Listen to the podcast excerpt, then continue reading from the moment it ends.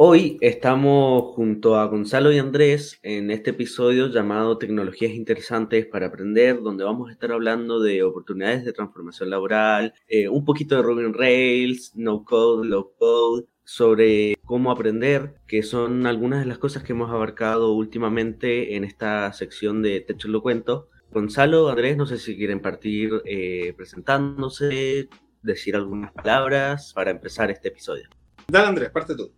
Me presento, yo soy Andrés, eh, tengo 14 años, yo tengo un año trabajando en desarrollo blockchain y colaborando en proyectos como Superfluid y proyectos open source. También soy full stack web developer con experiencia que todo en backend, pero también tengo experiencia en frontend. Ya creo que eso sería toda mi presentación. Puedes eh, empezar tú, Gonzalo. Buenísimo, Andrés. Eh, bueno, eh, mi nombre es Gonzalo Sánchez, yo soy director académico de Desafío Latam. Para los que no conocen, es una academia bootcamp, hacemos cursos intensivos de distintos tipos de tecnología y nos enfocamos fuertemente en la transformación profesional. Eh, también tengo alta experiencia en todo lo que es desarrollo, llevo mucho, mucho tiempo desarrollando, partí como a los 13 años. Andrés, te escuché que tenías 14. Sí, tengo 14 años, correctamente. Mira, mira, bien viejo. Claro, partido como Andrés, quizá un poquito, incluso quizás a la edad que partió Andrés. Eh, ya, ya son varios años ahí de, con las tecnologías que he pasado trabajando. Harta experiencia en términos de desarrollo, eh, principalmente más en el área backend, pero, pero también con harto trabajo de front en tecnologías bien entretenidas. Bien, para empezar con eh, exprimir el melón, como dice eh, Aguacate, que es un, fundador acá en Teclocuento. No sé si tú quieres empezar hablando un poco de Ruby on Rails, que me has mencionado varias veces que lo amas. Y Andrés, tú después partes con Solidity, que también sé que lo amas. Eh, bueno, Ruby on Rails es una tecnología interesante que tuvo un hype muy fuerte hace alrededor de unos 10 años atrás. Eh, y en, este hype donde mucha gente empezó a trabajar con estas tecnologías nuevas y se vio algo bien interesante, se, se generó como este espacio de, de, conversaciones en el mundo de desarrollo a partir de Rails de buenos patrones de diseño, de, cuáles deberían ser las convenciones ideales para desarrollar un framework. Empezó a ponerse como eso de moda. Después, de hecho, eso migró a muchos otros lenguajes. Eh, está en una etapa mucho más madura, digamos que ya salió de lo que es el hype, la gente ya no ve como Rolling Race como algo nuevo, pero sigue siendo y sigue innovando fuertemente en distintos elementos tecnológicos que son sumamente interesantes. Es cosa de lo que han hecho con Stimulus, Hotwire, eh, hay, hay, harta tecnología ahí interesante que sigue apareciendo y que vale la pena mirarla, no solamente desde el punto de backend, sino desde el punto de vista front. Están innovando fuertemente en el cómo se deben eh, construir aplicaciones y al día de hoy, incluso muchos años después de su hype, siguen generando propuestas innovadoras bastante potentes. Eh, un caso interesante de eso es Turbo, no sé si han oído hablar de eso en algún momento. Andrés, ¿le suena, Matías, ¿le suena Turbo? Eh, no, no, conozco mucho de Ruby on Rails, pero no sé, creo que alguna vez lo debo haber escuchado. Sí, bueno, Turbo es una tecnología que es independiente de Rails, pero impulsada por la comunidad, eh, que permite, es una evolución de una tecnología anterior que se llamaba TurboLinks, que en el fondo es pensar en que en las páginas como un single page application finalmente tiene que ver con que el JavaScript no se carga al cambiar de página, eh, que cada página no se carga de forma independiente, todas las páginas se cargan por Ajax, pero sigues sin necesidad de repensar el modelo de pensamiento de construcción de páginas. O sea, puedes ir construyendo páginas web bajo el modelo antiguo sin tener que pensar en términos de componentes como tales, eh, pero obtener toda la velocidad y ventajas y orden de código de un single page application, de, con una estructura ordenada de código. Es súper interesante la propuesta y, y, creo que es algo que vale la pena así darle una vuelta. Lo voy a dejar en mis apuntes de, de, por ver. Turbo. Turbo, que es la, la evolución de TurboLinks. sí, yo también. Es, bien interesante. Darle una mirada y, y Redes en general es una buena plataforma para darle una vuelta. Yo no, no creo que sea la mejor solución para cada cosa. Eh, sigo creyendo, por ejemplo, desde el punto de vista backend, Node y Express tienen una ventaja de que son muy fáciles de construir aplicaciones rápidas. Eh, hacer una API sencilla, por ejemplo, Node Express es tremendamente fácil. Deployarla es muy sencillo. Pero, pero cuando uno necesita hacer algo más complejo, donde hay distintos tipos de recursos, interactúan estos recursos entre ellos y hay distintas reglas del negocio, JavaScript se siente un poco rústico para manejar ese tipo de situaciones. Hay muchas herramientas para hacerlo, pero, pero en el fondo es, faltan convenciones Y una vez que uno se mete como en el ecosistema de Rails, empieza a ver un nivel de madurez en la solución tecnológica que, que, es muy cómodo para trabajar. O sea, desde fragmentación en términos de base de datos, múltiples soportes, multitenancy, como soporte a múltiples tipos de base de datos al mismo tiempo, eh, control a todos los niveles, sistema de control de cola, caching es muy fácil de implementar con estrategias de caching con Redis, es súper fácil de, implementar a nivel de código sin tener que ensuciar tu código. E implementar capas de abstracción sobre eso eh, está muy ordenado y, a nivel de código se siente muy bonito. Entonces es algo que yo le invito a la gente como que quiere como ver cómo se construye algo así potente, eh, es algo que vale la pena estudiar. Sí, yo estoy de acuerdo con que JavaScript realmente para aplicaciones así grandes de backend no es lo mejor, eh, hay otras, otras tecnologías mucho mejores para eso, tal vez para algo rápido, sencillo, eh, aunque yo tampoco sé mucho del tema backend, soy más frontend, pero se nota a simple vista de que Node no es tan bueno en esas cosas de, ¿cómo decirlo?, grandes. O sea, más que grandes, me refiero a complejas, como, como muchos elementos interactuando entre ellos simultáneamente. Eh, como que ese es el punto, el punto más como donde cuesta evolucionar ahí. Y pasa no solamente con Node o con Express y, el otro framework encima, sino que eh, pasa un poco en el conjunto completo de herramientas, con el stack. Es un poco como lo que pasa con NoSQL, con, con Open, con, ah, sorry, eh, no SQL y quería decir, se me olvidó el otro que quería decir. Digamos, ya se va a venir el nombre de la cabeza. Entonces, hay todo ese como conjunto de, stack de herramientas que son muy buenas y muy potentes. Eh, a medida que uno las empieza a estirar y la, aplicación empieza a escalar, se vuelve cada vez más complejo, digamos, de, de, mantener. Es un poco también lo que pasa, que esto no ya exceda ya, con toda esta lógica de microservicios y lambda. Entonces, de repente, cuando, tenéis una estructura completa de código grande, de servicio, y necesitáis como entender el big picture, necesitáis cambiar una regla de negocio sin modificar nada más, es complejo complejo, especialmente un código que lleva 3, 4 años en el microservicio. Yo no quiero ni imaginar el nivel de dificultad que debe tener poder meter mano ahí sin romper nada. Eh, y en ese aspecto, como sistemas más monolíticos, te ofrecen una estructura más ordenada para, para esa toma de decisiones y para dar un trabajo. Con... Eh, no, sí, tenían toda la razón con la parte de JavaScript en backend. Yo tuve, yo creo que ni siquiera duré un mes intentando desarrollar backend con JavaScript, porque yo también vengo de empezar aprendí a programar con Python. Entonces, Python es como que mi segundo lenguaje que es como que lo amo. Entonces, de, yo venía de aprender frontend con JavaScript. Cuando lo fui a implementar en el backend, yo veía como que todo chocaba, no había cierto orden, muy rústico. Entonces, eh, ahí fue cuando aprendí Django, un framework de Python, y para mí Django es uno de los mejores frameworks. Salud. para mí Python es uno de los mejores lenguajes para backend si lo usas con el framework Django, aunque también con el framework Flax sirve bastante, la verdad. Son, interesantes. Tuve la oportunidad de trabajar con ambos. Eh, fue hace mucho tiempo, eso sí. Estaban en su inicio. También en esa época había una tecnología similar, también framework, que se llamaba Turbo Gears también hecha en Python. No sé qué habrá pasado con ella, les perdí el rastro. Eh, y ahí evolucionaron hartos esos frameworks desde esa perspectiva. Creo, creo, que son interesantes. Flask es bonito, eh, es entretenido trabajar con él. Sí. Eh, es como el paralelo sin nada, trabajo en Ruby el, micro framework también, como ese es como el hermano de, el equivalente en, Ruby.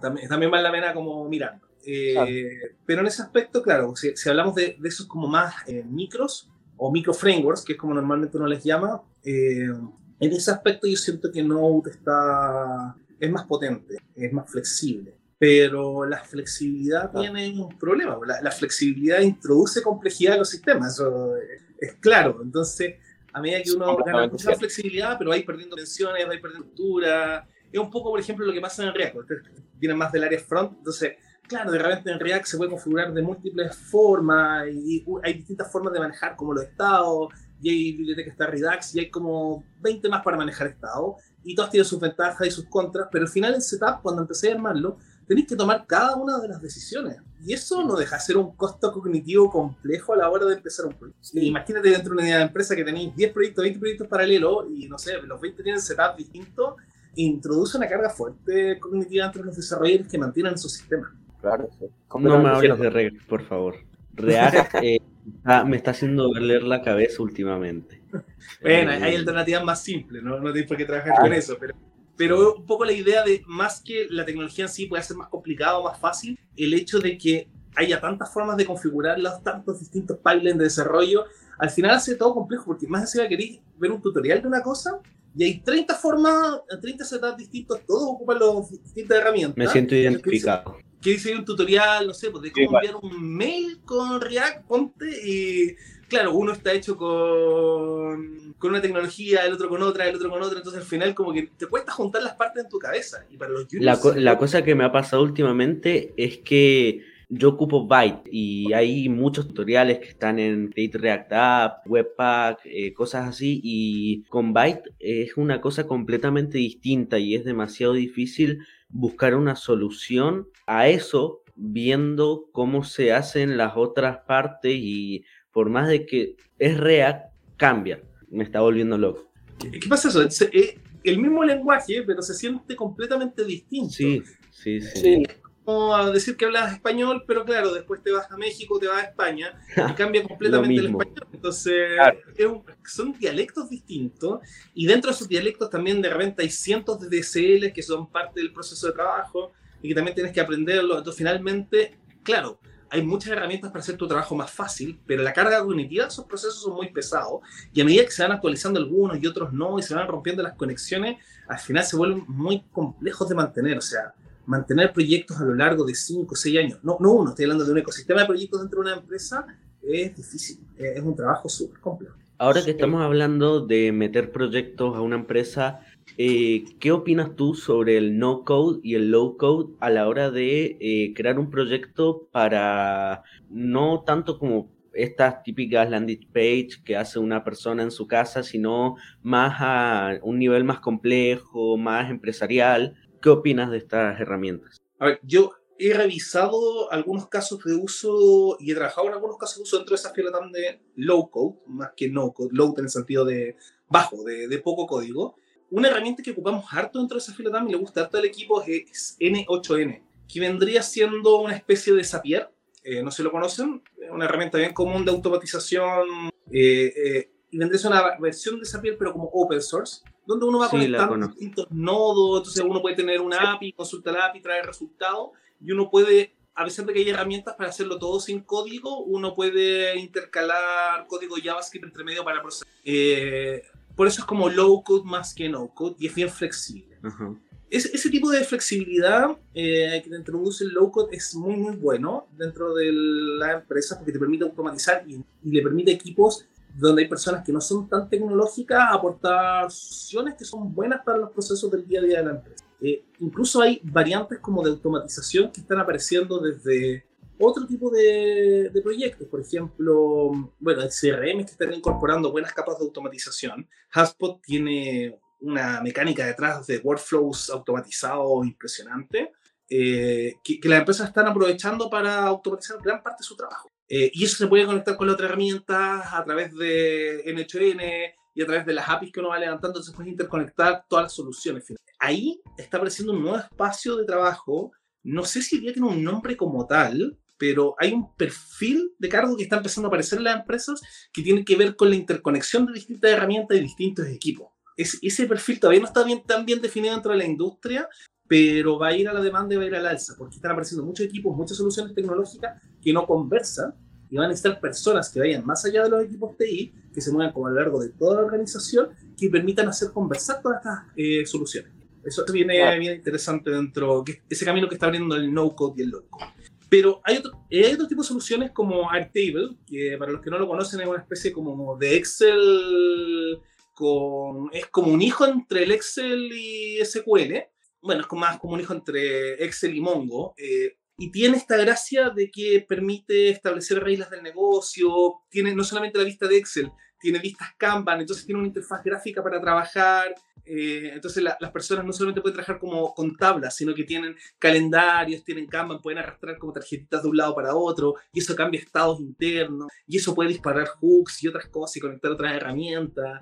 Ahí dentro de Airtable y variantes también hay un ecosistema completo de herramientas de no-code, incluso algunas están construidas sobre Airtable, y finalmente permiten a las empresas automatizar pega con poco código, y eso es bueno, o sea, pero cuando uno tiene muchas soluciones y cada una de esas está en la nube y cada equipo la levanta en la herramienta que quiere, eso se vuelve complicado. Edcode, no sé si tú quieres, Andrés, no sé si tú quieres agregar algo, conoces algo sobre no code, low code, has ocupado alguna herramienta.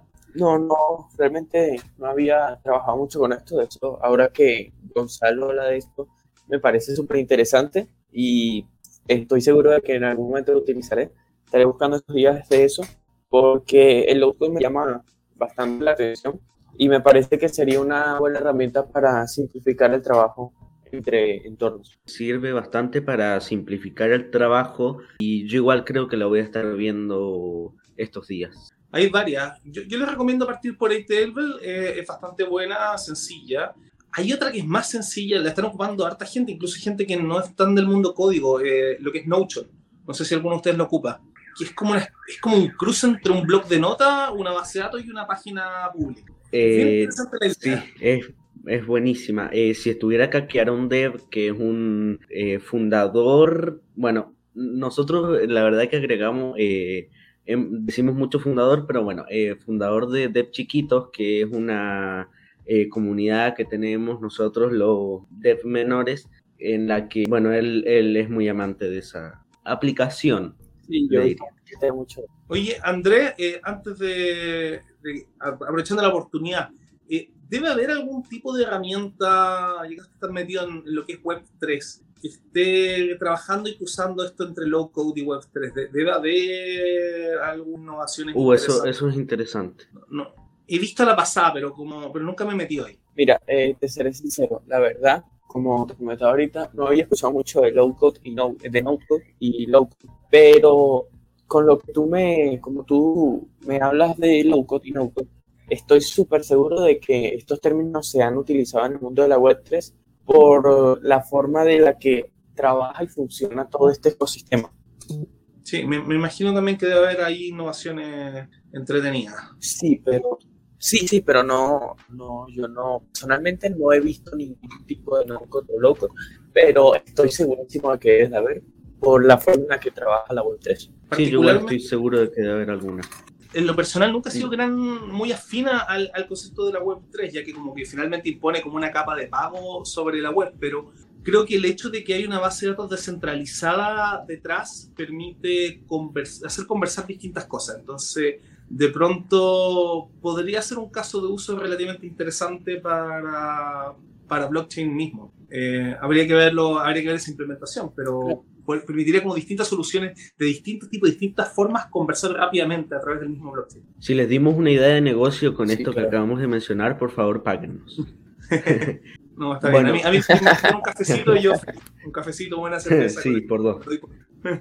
bueno, ya vamos en 22 minutos y medio. Eh, vamos a dejar de que digan sus últimas palabras y si tienen alguna última idea que quieran mencionar, tienen el tiempo, pero ya vamos a ir cerrando. La verdad que se me han hecho eh, rapidísimo estos minutos. Un gusto estar hablando contigo, Gonzalo, y Edcode, que hace mucho que no hablábamos por voz acá. No sé si alguno quiere terminar, decir alguna otra cosa. Edcode, dime. Eh, yo la verdad eh, he estado súper encantado de poder compartir esta, este stream con Gonzalo. Me parece que tiene mucha experiencia en el mundo del desarrollo. De hecho, ya los años que tiene, dicen, eh, me, me, llamó súper, es demasiado. wow, 27, más de 15 años de experiencia. 15, justo 15 años o 14 años de experiencia creo que tienes. Quizá un poco más. ya en, en este, quizás un poco más. Eh, y me ha parecido súper interesante eh, la propuesta de Ruben Reyes. La verdad, también me gustaría mucho tocar un poco estos, estos dos términos, estos términos eh, los cuales son no code y low code. Y estoy seguro de que me implementaré el no code y el low code en, en los siguientes proyectos en los que estaré colaborando, gracias a que soy un amante de del desarrollo open source. Entonces, de esta charla me llevo bastantes cosas que utilizaré en el mundo del desarrollo. Qué bacán. Sé que fue, fue entretenido compartir este espacio con Andrés, ver esa pasión por la tecnología desde tan joven. Eh, es rico ver eso. Eh, particularmente porque empieza a pasar esto de querer aprender por aprender. Ni siquiera por transformación profesional, es por la pasión de aprender. Eso es bonito verlo. Eh, y generalmente no, no, todos estamos en esa situación a lo largo de la vida. O sea, hay veces que cuando uno ya es adulto y tiene una gran capa de responsabilidades encima, eh, en el fondo uno cuando piensa en la transformación profesional, lo que piensa también es, bueno, ¿cómo va a ser mi crecimiento laboral? ¿Cuál va a ser mi próximo sueldo? ¿Y cuál va a ser el próximo sueldo en cinco años más? O sea, empecé a pensar en, en esas lógicas, eh, más que aprender por aprender.